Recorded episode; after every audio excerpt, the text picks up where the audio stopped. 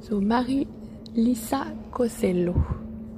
So can you explain me all about the project and uh, what is social identity for you? Okay. Um, the project is called uh, Esercizi Obbligatori. The title is Esercizi Obbligatori, that is compulsory exercises, and uh, it starts from the idea that uh, we accept uh, the world how it's presented to us and uh, we transform the body from subject an individual subject and collective subject to object. So the the work it's like uh, is structured like an opera.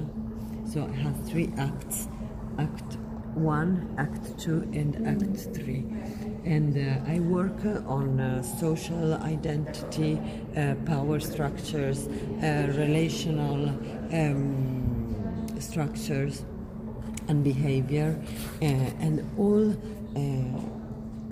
with the background of violence and imposition, superimposition.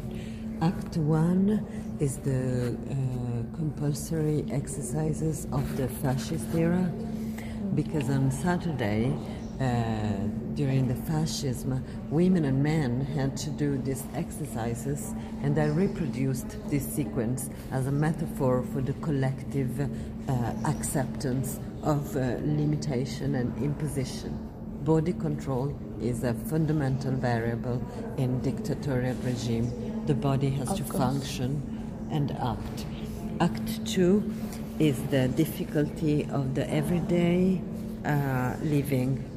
Simple action made with a form of limitation. So uh, it's um, a performance piece I made uh, where every night I stayed in this uh, gallery space where I had somebody coming in and representing this form of uh, limitation that I impose over them. Getting undressed with the leg uh, tied, bond, mm-hmm. smoking with the head covered. Uh, everything is uh, oh, working in the room, blindfolded, uh, eating with no ears and no sight. Uh, everything is an everyday action. It's a performance of the living and third project, the third. This is the third chapter? project. Yeah. It's uh, um, the first um, society that we meet. That is the family. The family as a predefined structure with roles, and I've uh, reproduced this um, set up images of what and how the the perfect family structure is, and uh, there is violence in the background and uh, um, acceptance of this violence. And uh, to answer your question, what is social um, identity, identity? Representation, yes.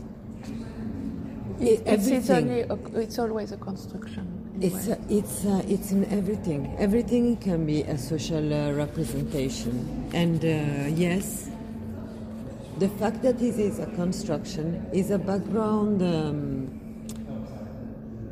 te- uh, kind of text for me, but still, it's a text because it's there. This is a yeah. social representation, and that, and also the Act One